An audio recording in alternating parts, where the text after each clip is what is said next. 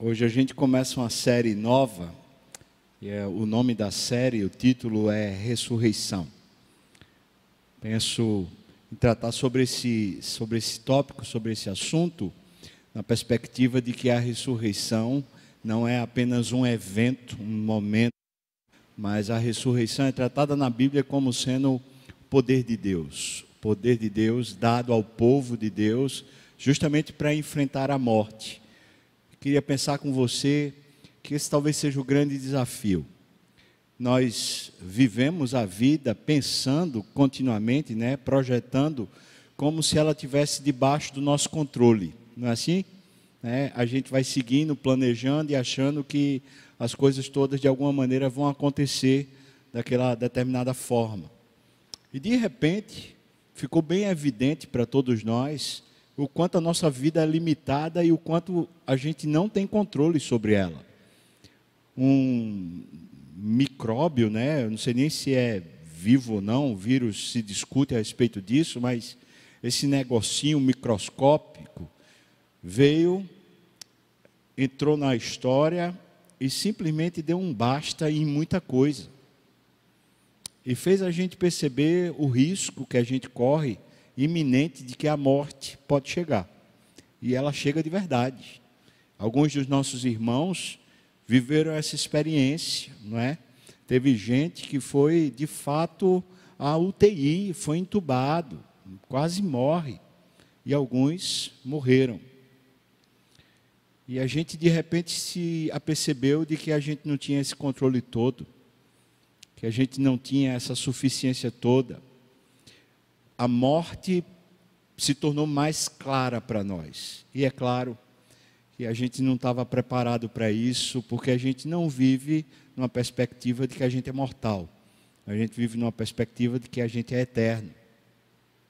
Então, quando isso aconteceu, a gente foi de alguma maneira a gente precisou, de alguma maneira, não só se adaptar, mas recuperar conceitos, trazer clareza para aquilo que sustenta a nossa fé.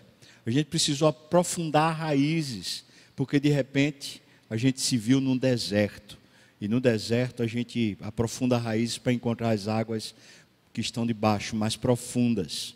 Essa foi a situação começar esse sermão de hoje, que é sobre a ressurreição de Cristo, eu queria começar falando sobre um, um episódio que aconteceu agora, durante esse, essa pandemia. Isso foi noticiado amplamente.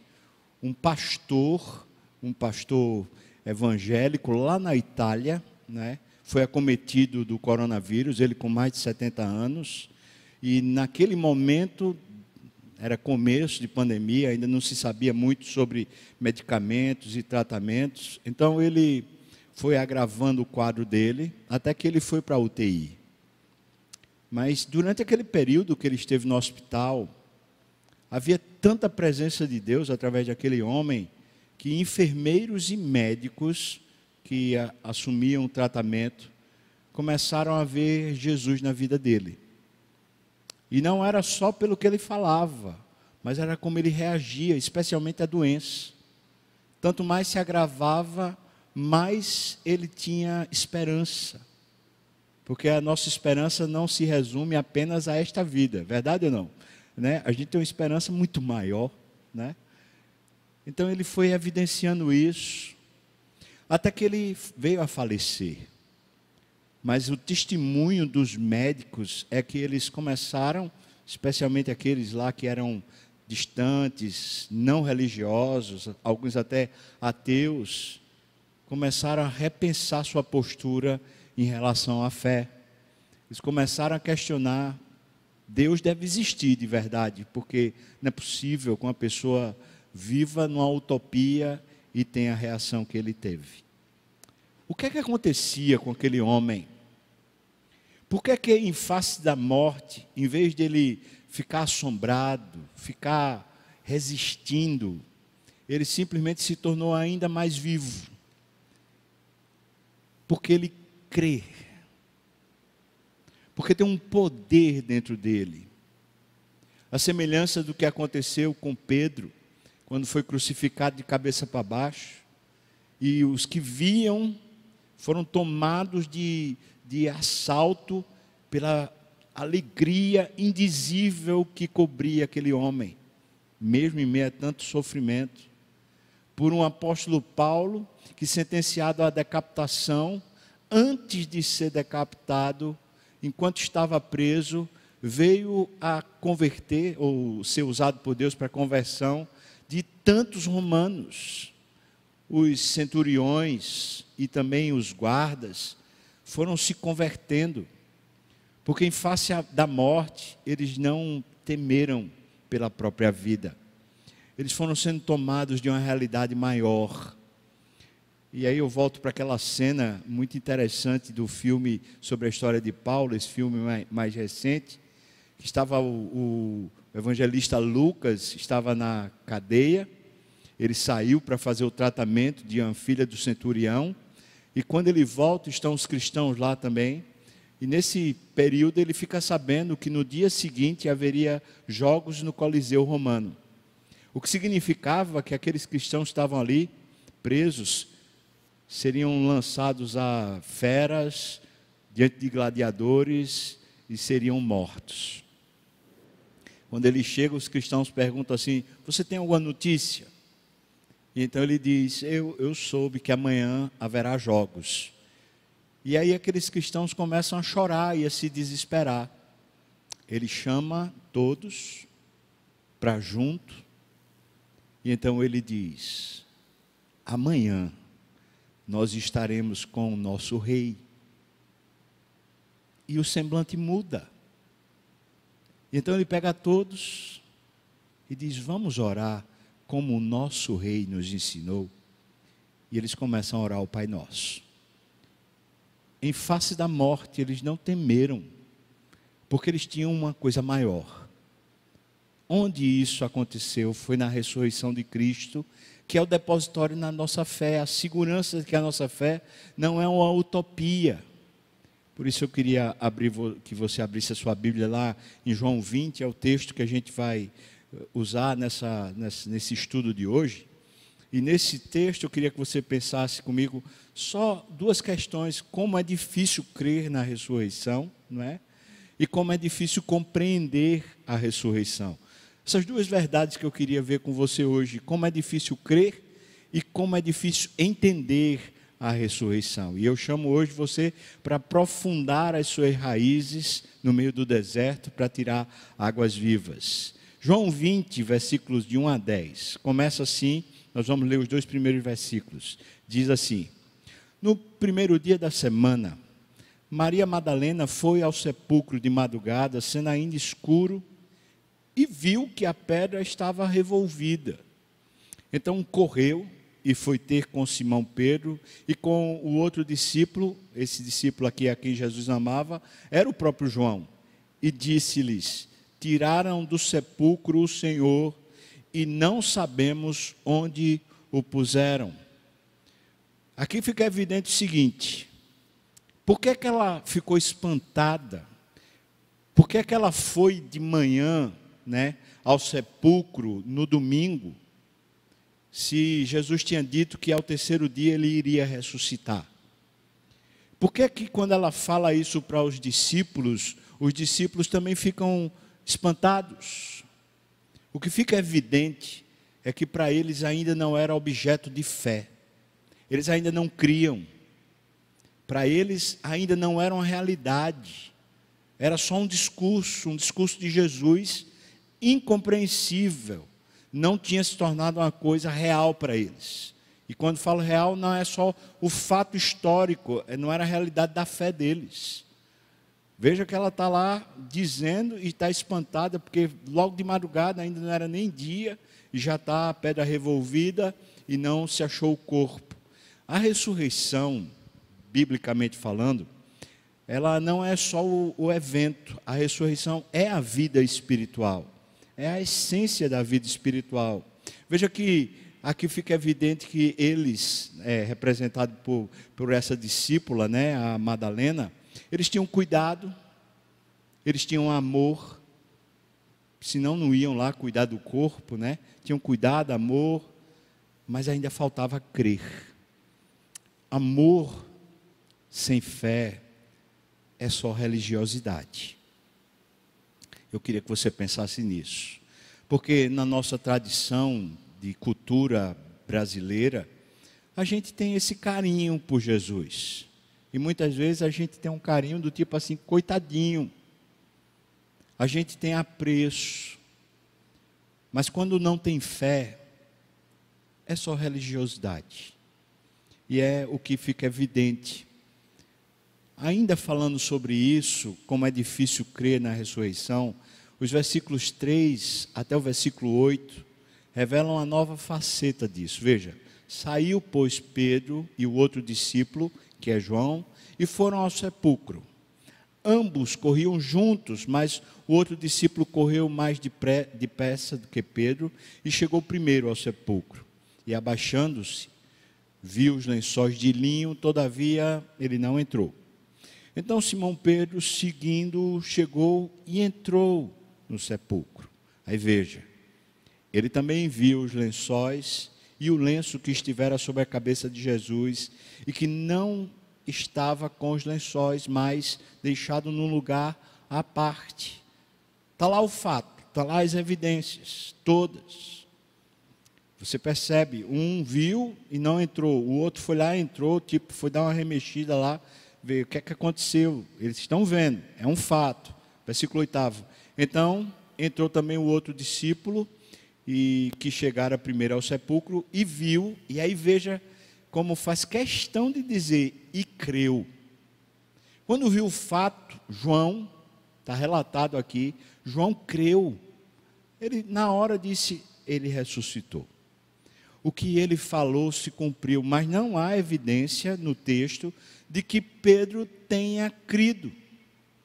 E de fato eu posso dizer para você, baseado lá em Lucas 24, 38 a 43, que os discípulos tiveram dificuldade de crer. Veja o que diz lá, versículo 38 a 43. Mas ele lhes disse: Por que estás perturbado? Jesus apareceu para eles ressuscitado, né? E então lhes disse: Por que estáis perturbados e por que sobem dúvidas ao vosso coração? Vede as minhas mãos e os meus pés, que sou eu mesmo.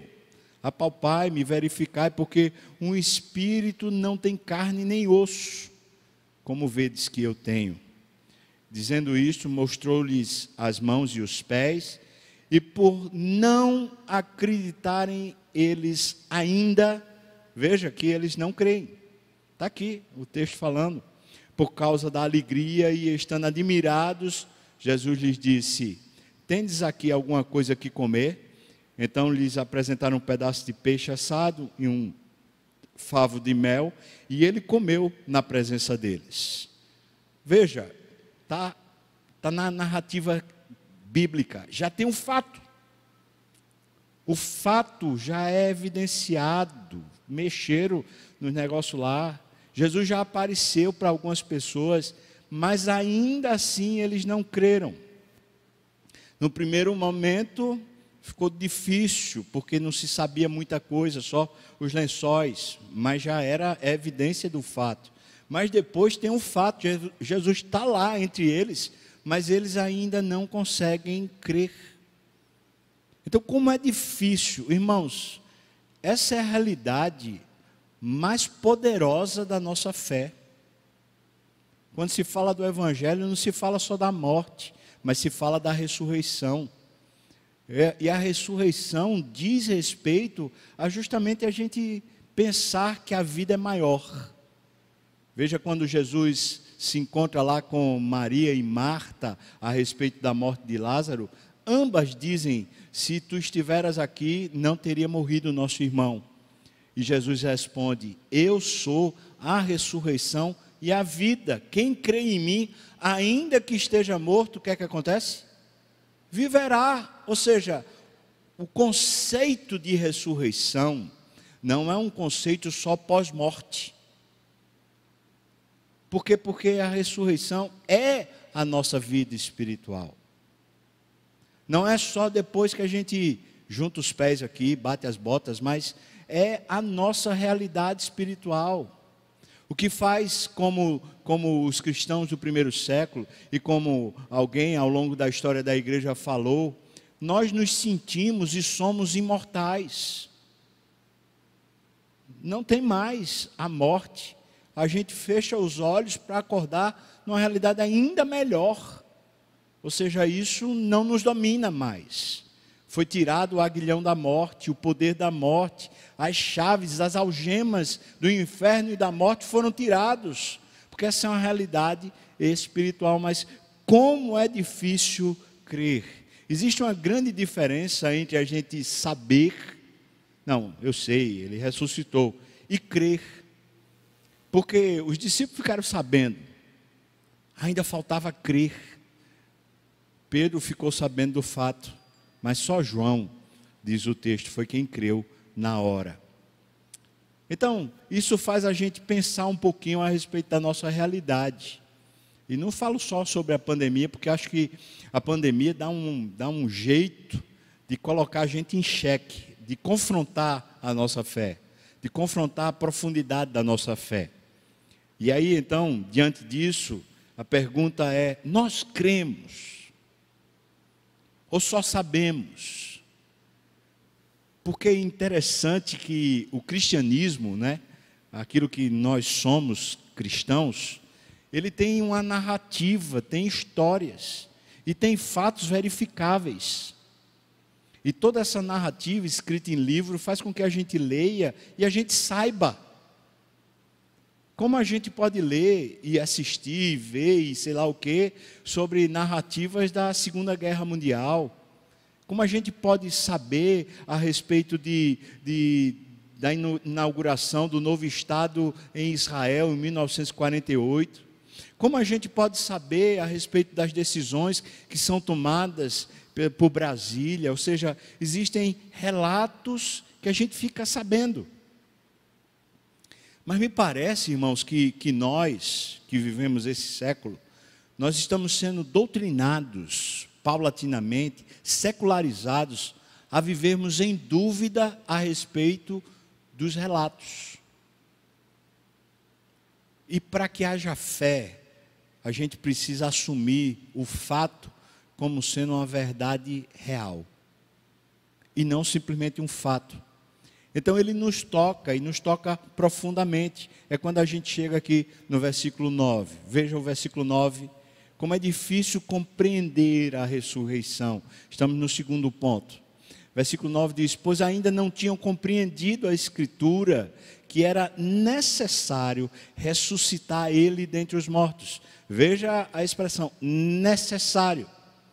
É, é aí que a fé nasce, né? E voltaram os discípulos outra vez para casa. A ressurreição é a vida espiritual daquele que foi salvo. É o próprio Evangelho. Você lembra o que está em 1 Coríntios, capítulo 15, versículos de 1 a 4? Veja o que diz. Irmãos, venham lembrar-vos o Evangelho que vos anunciei. Veja o Evangelho né, o qual recebeste e no qual ainda perseverais. O Evangelho, por ele também sois salvos, se retiverdes a palavra tal como vos-la preguei, a menos que tenhais crido em vão. Ou seja, crer. Então ele diz: Antes de tudo, vos entreguei o que também recebi, que Cristo morreu pelos nossos pecados, segundo as Escrituras, e que foi sepultado e ressuscitou ao terceiro dia, segundo as Escrituras. Ou seja, isso aqui é o Evangelho completo. O Evangelho pelo qual nós somos salvos não trata apenas de Cristo morrer na cruz e levar os nossos pecados. Essa é uma parte muito importante, porque aí existe a regeneração, é a partir disso que existe a nova concepção de Deus. Deus nos concebe espiritualmente. Mas essa concepção gera uma nova vida. Essa nova vida é a ressurreição. Portanto, se a gente fosse definir aqui o Evangelho conforme foi pregado desde o começo, segundo as Escrituras, seria: Cristo morre pelos nossos pecados e ressuscita, nos dando uma nova vida. E essa vida é evidência do poder de Deus. É uma nova vida, é uma realidade maior do que a morte, porque vence a morte e não se deixa acanhar pela morte. Isso é o Evangelho. Como é difícil a gente crer na ressurreição, não é verdade? Como é difícil Queria que você olhasse Colossenses 2, quando a gente vê que a ressurreição, a respeito do Evangelho, que poder ela tem? Diz assim Colossenses 2, de 11 e 12. Nele também fostes circuncidados, está falando a respeito da aliança que a gente passa a ter com Deus, circuncidados, não por intermédio de mãos, mas no despojamento do corpo da carne, que é a circuncisão de Cristo. Ou seja, você foi morto com Cristo. Esse é o despojamento da carne, ou seja, ela foi entregue. Você foi morto com Cristo. Versículo 12: Tendo sido sepultados, veja a realidade, tendo sido sepultados juntamente com Ele no batismo. Por favor, o batismo aqui não é das águas, o batismo aqui é do Espírito. Ou seja, você foi selado, você foi consagrado por Deus para uma nova realidade. Então ele diz: no qual igualmente fostes ressuscitados. Perceba aí, por favor, o texto. Está claro que o texto está dizendo para mim e para você: fostes ressuscitados. Ou seja, essa já é uma realidade para nós.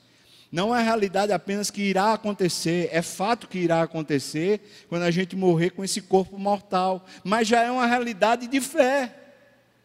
Já nos chegou esse poder, o poder que enfrenta a morte e prevalece sobre ela. Então, continua mediante a fé no poder de Deus que o ressuscitou dentre os mortos. Ou seja, nós fomos ressuscitados mediante a fé. Sem ter essa fé, então a gente diria que a gente não foi ressuscitado. Por isso o evangelho vai até a ressurreição. O evangelho não é só a morte vicária, mas tem a regeneração, essa nova vida que é acrescida por Deus através do poder, o poder de Deus. Como está aqui, mediante a fé no poder de Deus que o ressuscitou dentre os mortos. Queria que você olhasse um pouco mais a respeito disso. Diz lá o texto de João, eles não tinham compreendido ainda. Então, veja o que a gente tem lá em Romanos, capítulo 6, versículos 4 a 13, falando a respeito disso. A ressurreição, a gente precisa entender, é a, a, a aplicação, a aplicação da obra de Cristo em nós. Então, veja só, é como se fosse assim: aconteceu aquela realidade dois mil anos atrás, Cristo morto naquela cruz. Se aquele evento fica preso lá, como fosse uma fotografia, não nos alcança. Mas a ressurreição de Cristo é como se fosse, sabe, uma vacina que lhe imuniza para o resto da sua vida. Ou seja, é a aplicação daquela obra em você. Veja o que diz Romanos 6, versículos 4 a 13. Fomos, pois, sepultados com ele na morte pelo batismo. Já fomos para que, como Cristo foi ressuscitado dentre os mortos, pela glória do Pai, assim também andemos nós em novidade de vida, ou seja, a nova vida é fruto. Versículo 5: Porque se fomos unidos com Ele na semelhança da Sua morte, certamente o seremos também na semelhança de quê, irmãos? Da Sua ressurreição. Ele continua: sabendo isto, que foi crucificado com ele, o nosso velho homem, essa é a primeira realidade. Ou seja, aquilo que estava cativo, preso pelo diabo e dominado pela morte, já foi morto. Essa é a realidade, já foi morto. Ele continua: sabendo isso que foi crucificado com ele o nosso velho homem, para que o corpo do pecado seja destruído e não sirvamos o pecado como escravos, porquanto quem morreu está justificado do pecado. Ora, veja lá o versículo 8 até o 11, especialmente diz: Ora, se já morremos com Cristo, cremos que também com ele viveremos. Sabedores de que, havendo Cristo ressuscitado dentre os mortos, já não morre, a morte já não tem domínio sobre ele. Tudo está falando sobre o que ele fez. Agora veja o versículo 10. Pois quanto a ter morrido de uma vez para sempre, morreu para o pecado, mas quanto a viver, vive para Deus. Assim também vós. Veja que a aplicação.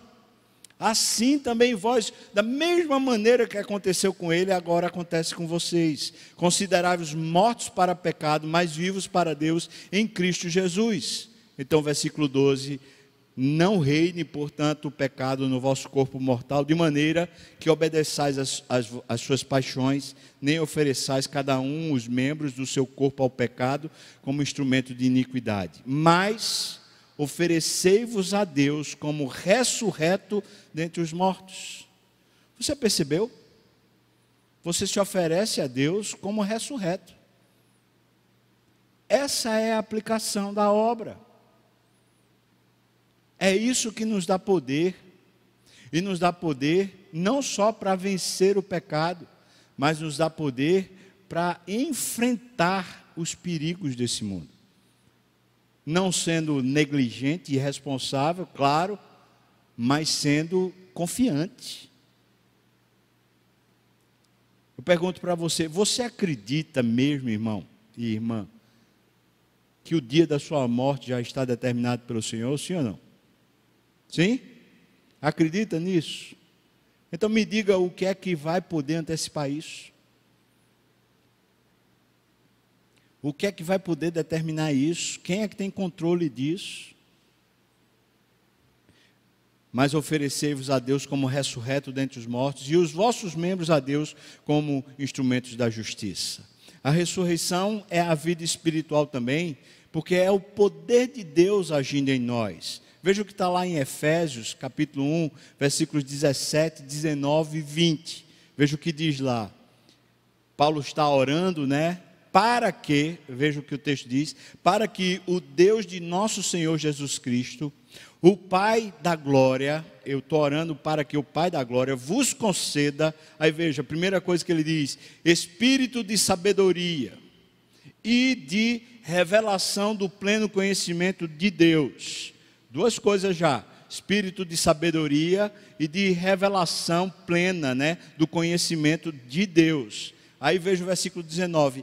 E terceiro, né, terceiro ponto, e qual a suprema grandeza do seu poder para com os que cremos, ou seja, esse poder para conosco segundo a eficácia da força do seu poder, versículo 20, o qual ele exerceu em Cristo, ressuscitando dentre os mortos e fazendo-o assentar à direita nos lugares celestiais. Ou seja, a aplicação da obra de Cristo vem para nós com o poder que ressuscitou Jesus dos mortos. É o poder da ressurreição. Agora pense que poder é esse? Que coisa extraordinária. O que é que se pode interpor, bloquear, impedir um poder desse? Se para nós a única sentença aqui que a gente pode dizer que é certa é a morte, está determinada aqui pelas Escrituras que é esse poder que nos alcança. Agora, veja o que Paulo está dizendo: eu oro para que vocês tenham espírito de sabedoria, pleno conhecimento de Deus, mas eu também oro para que vocês se apropriem desse poder, para que esse poder seja uma realidade em vocês. Ou seja, é fato, mas como é difícil a gente crer, como é difícil se tornar realidade para nós. Crer faz com que a gente seja aguerrido, forte, determinado, no bom sentido, não como se a gente fosse de alguma maneira dono da nossa própria vida, protagonista da nossa história, mas faz com que a gente não seja intimidado pelas afrontas pelo império das trevas, pelo poder do diabo ou pelas armadilhas que ele constantemente tenta provocar na nossa história. Eu queria que você pensasse que a ressurreição também é a vida espiritual. É um poder que dá uma esperança viva. Por favor, veja 1 Pedro, capítulo 1, versículos 3 a 5. Ele diz: Bendito Deus e Pai de nosso Senhor Jesus Cristo, que segundo a sua muita misericórdia, nos regenerou para uma viva esperança. Ou seja, esse poder que nos torna nova criatura, esse poder que nos dá uma nova vida, está aqui dizendo, é uma para uma viva esperança mediante a ressurreição de Cristo dentre os mortos. A viva esperança é através, é mediante a ressurreição de Cristo. Como é difícil crer porque a evidência está aqui, é que à medida que cremos, esse poder gera em nós esperança. Como você traduziria esperança nas suas emoções? É interessante, né? Quando a gente tem uma perspectiva boa, alguma coisa, uma notícia que faz a gente dizer: eita, os próximos dias serão melhores, a gente fica cheio de esperança, concorda? Uma notícia boa, chega para a gente falando assim: olha, você agora vai ter tal situação na vida. Vamos, vamos pensar aqui, por exemplo, uma pessoa que está com um tratamento contra o câncer. E chega a notícia, o médico falando assim: olha, o tratamento surtiu efeito e a perspectiva é que você vai ficar curado. O que é que acontece com o coração da pessoa? Esperança. É isso que o texto está dizendo. É que aquela boa nova do Evangelho, quando nos alcançou, nos trouxe uma viva esperança, um negócio que diz para a gente assim: vai dar certo e vai ser bom demais. Já deu certo, irmãos. A morte não conseguiu detê-lo. A nossa história não tem como dar errado. As circunstâncias podem dar errado, mas eu e você não vamos dar errado, porque tem um poder operando em nós. O versículo 4 diz: Para também uma herança incorruptível, sem mácula, imacessível, reservada nos céus para vós outros, que sois guardados pelo poder de Deus, mediante a fé para a salvação preparada para revelar, revelar-se no último tempo. Ou seja, é uma realidade futura que já gera esperança agora, porque ela também é uma realidade agora. Mas ela é uma realidade espiritual. A gente crê na realidade espiritual.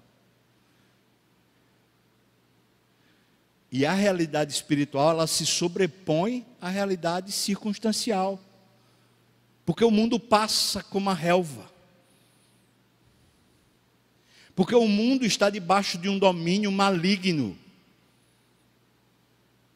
Mas eu e você fomos alçados a uma realidade excelente, poderosa, em Deus. Então nós não somos de maneira nenhuma mais conduzidos pelas circunstâncias que estão dominadas pelo diabo aqui nesse mundo. Uma viva esperança. A gente pode dizer mais. Filipenses capítulo 3, versículos 7 a 11. Veja que esse texto para mim é um, da, é um dos melhores textos para minha alma. É um grande desafio que Paulo dá testemunho a respeito da relação que ele tem com Jesus, o amor que ele tem com Jesus. Aqui ele fala que ele busca conhecer o poder da ressurreição, mas ele faz um percurso para dizer o quanto ele busca isso. E o percurso dele é uma grande paixão por Jesus. Por isso eu estou dizendo que essa, essa ressurreição é o poder de Deus para nos tornar apaixonados por Deus. Veja o que ele diz, versículo 7. Mas o que para mim era lucro, todas as circunstâncias favoráveis que ele tinha na sua, na sua história, tudo o que ele tinha a favor para torná-lo, sei lá, grande diante dos homens, que para mim era lucro, isso eu considerei perda por causa de Cristo. Veja a loucura que é o Evangelho. Ele diz: sim, deveras eu considero tudo como perda. Ou seja, aquelas coisas que eram tão ricas, circunstanciais, elas se tornaram perda. E ele fala mais, por causa da sublimidade do conhecimento de Cristo Jesus, o meu Senhor. Veja que paixão. Eu quero conhecê-lo mais. Eu quero conhecê-lo mais. E porque ele é tão precioso, as circunstâncias já não, não, me, não são mais valiosas para mim. Então ele continua: por amor do qual, por amor de Cristo, perdi todas as coisas e as considero como refúgio. Então ele diz outra sentença poderosa: para ganhar a Cristo. Ele já foi ganho por Cristo. Isso aqui é relacionamento puro. É, é, é alguém que está se relacionando com outro e o, o outro já se revelou muito amoroso. E você fala, ah, eu também vou ser amoroso com, com ela ou com ele. É isso que ele está dizendo, eu quero ganhá-lo também, ele já me ganhou. E ele continua: e ser achado nele, não tendo justiça própria que procede da lei, senão a que é mediante a fé em Cristo Jesus, a justiça que procede de Deus, baseada na fé Você percebe que essa realidade da ressurreição, dessa nova vida, gera um encantamento por Jesus.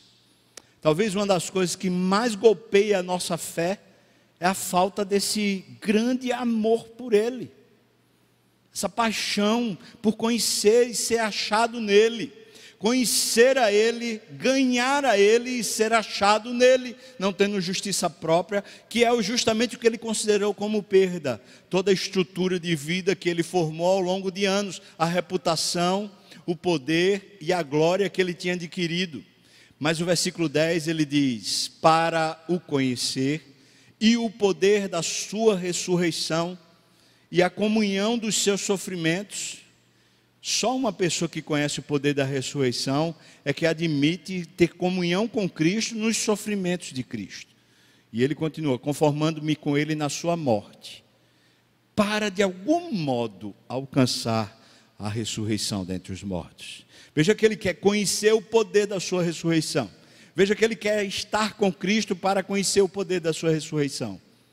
E aí ele diz isso: eu quero, à medida que eu vivo, me conformar com Sua morte, eu tomar a forma da Sua morte, tomar a forma do seu jeito de viver, até a morte, para de algum modo alcançar a ressurreição. Será que é utopia eu e você termos essa ambição santa? Eu quero conhecer esse poder. Será que isso é loucura? Ou será que isso é apego a Deus? Em vez de a gente ser obcecado por, sei lá, ganhar dinheiro, ter um status, ter saúde, ou viver mais anos na vida, em vez de a gente ser obcecado por isso, que está uma, uma santa obsessão, uma santa ganância. Eu quero conhecer esse poder, eu quero ser achado nesse poder, eu quero de alguma maneira alcançar essa ressurreição. Paulo está dizendo isso, irmãos, e veja que ele crê na ressurreição, como está lá em Romanos, como está lá em Filipenses, como está lá em Colossenses, ele já crê nisso, ele já sabe que foi alcançado por isso, mas ele está dizendo: à medida que eu me apaixono por Cristo, tanto mais eu quero estar nele e eu quero viver como ele, para usufruir, para sentir o poder. O poder da ressurreição, é claro, é contra o pecado, mas é contra qualquer coisa que queira nos dominar, qualquer coisa que queira se interpor à nossa vida, é o que nos torna indomesticáveis. É esse poder, que não vai ter nada nesse mundo que possa de fato nos abalar. Então, Romanos 8, 10 e 11, ainda falando sobre o poder e falando sobre essa perspectiva que o poder da ressurreição é para vivermos igual a Cristo. Veja o que ele diz, Romanos 8, de 10 e 11. Se, porém, Cristo está em vós, veja só, se está em vós, o corpo, na verdade, está, está morto por causa do pecado, mas o espírito é vida por causa da justiça. Se habita em vós o espírito daquele que ressuscitou a Jesus dentre os mortos, esse mesmo que ressuscitou a Cristo Jesus dentre os mortos, o que é que tem escrito, irmãos, aí? Hã? Vivificará também o vosso corpo mortal, por meio do seu espírito que em vós habita. Essa é uma realidade espiritual constante nas Escrituras. A ressurreição é a própria nova vida que foi dada com poder e com grande poder. Alegre-se com esta verdade. O poder que operou na vida de Jesus opera hoje em nós. Ou não? O mesmo poder que levantou Jesus dos mortos é justamente esse poder que está à sua disposição agora mesmo para transformar a fraqueza da sua vida em força, para transformar a tristeza da sua vida em alegria, a miséria da sua condição em estado de honra. Isso reverte tudo, é um poder, irmão. Mas quantas vezes nós temos aberto mão desse poder? Porque não entendemos o quão poderoso é esse evangelho que nos alcançou. Nós não nos apercebemos do poder e da dimensão desse evangelho que nos trouxe uma nova vida e uma vida real. Aí a gente volta para aquele começo da lição dos discípulos que foram lá para o túmulo. Eles viram o fato. Mas há uma grande distinção entre a gente saber e a gente crer. Como é difícil crer?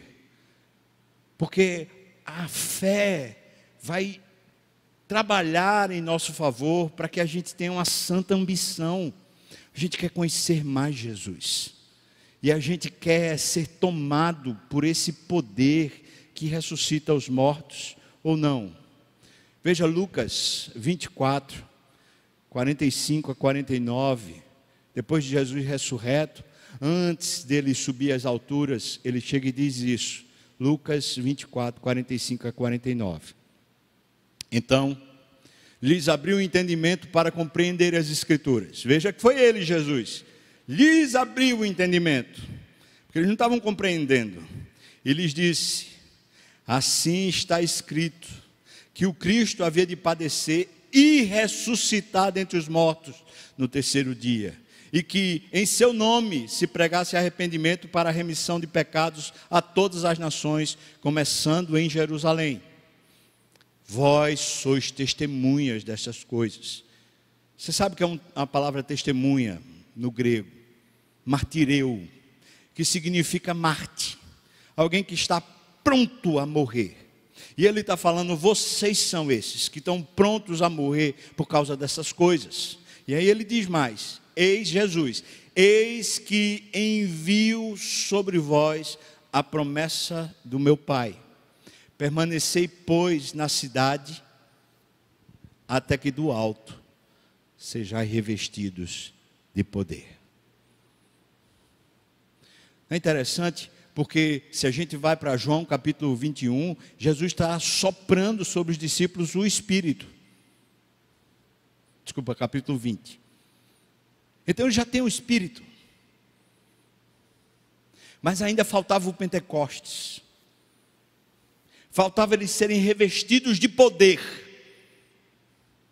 Não é estranho Paulo que crê dizendo: Eu me esforço, eu vou atrás, porque eu tenho uma santa missão, eu quero conhecer esse poder. Não é estranho? Ou será que isso é o cristianismo? É não apenas uma retórica, uma fórmula lá que a gente sabe, mas é de fato uma concretude que vai tomando dimensões práticas na nossa existência à medida que somos desafiados. Por isso Jesus disse para os discípulos: Vocês ficam em Jerusalém até que do alto vocês sejam revestidos de poder. Enquanto estava estudando esse texto e procurando né, as escrituras a respeito disso, porque tem uma infinidade de textos a respeito. E não dá para falar tudo de uma vez só. Eu fui de novo lembrado e desafiado por Deus a respeito de uma meta. Eu preciso buscar isso. Não é só uma unção, é um poder. É um poder que me destrona. É um poder que me dá ousadia.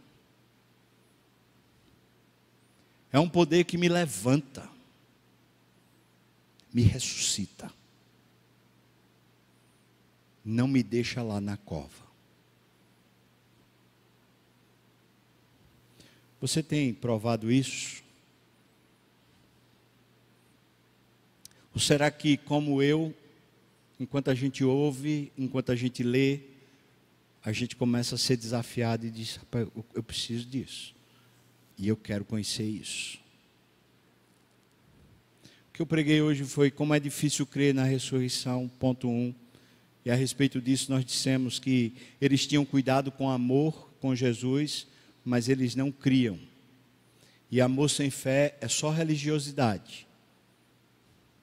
Depois a gente falou, existe uma grande diferença entre saber e crer. Isso, como é difícil crer na ressurreição. Mas o segundo ponto foi como é difícil compreender a ressurreição. E nós entendemos que a ressurreição é o Evangelho, assim como a morte de Cristo também. Nós entendemos que a ressurreição é a aplicação da obra de Cristo em nós, como se fosse uma vacina, que nos torna imunes à morte. A ressurreição é o poder de Deus agindo em nós. A ressurreição é o poder para sermos apaixonados por Deus e por Cristo. A ressurreição é o poder para viver igual a Cristo. Até que do alto sejam revestidos de poder. Isso me desafiou essa semana e me desafiou a, a próxima semana que começa hoje a, a ser um pouquinho diferente. E que Deus tenha misericórdia, porque eu, eu quero, mas eu quero mesmo. E eu quero buscar isso. E se é necessário jejum, então vamos jejuar. Se é necessário a gente largar pecado, vamos, vamos largar. Se é necessário a gente abrir mão de estruturas que a gente tem, de coisas que a gente gosta, conformando-me com Ele na Sua morte, então vamos largar. Isso aqui é vida.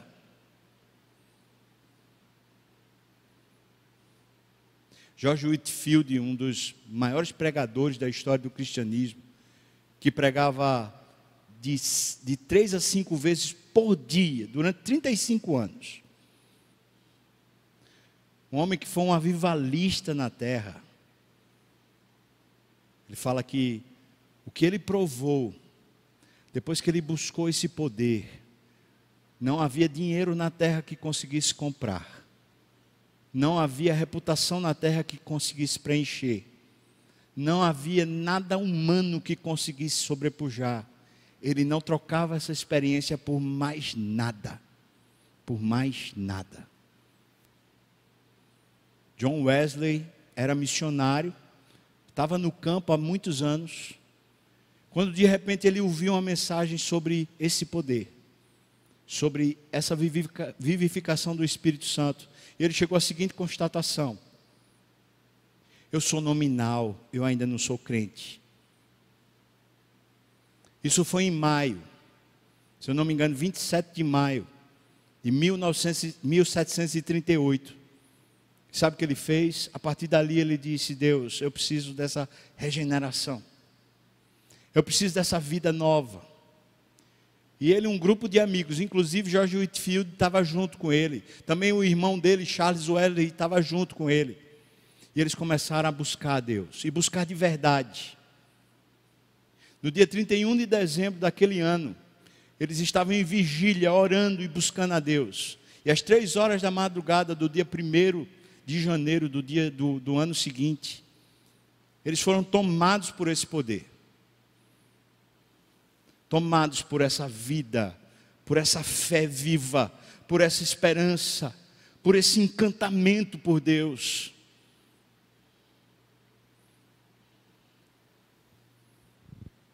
Eu preciso disso, irmão. Eu preciso. Peço a você que ore por mim, para que a, a pregação tenha poder na minha boca.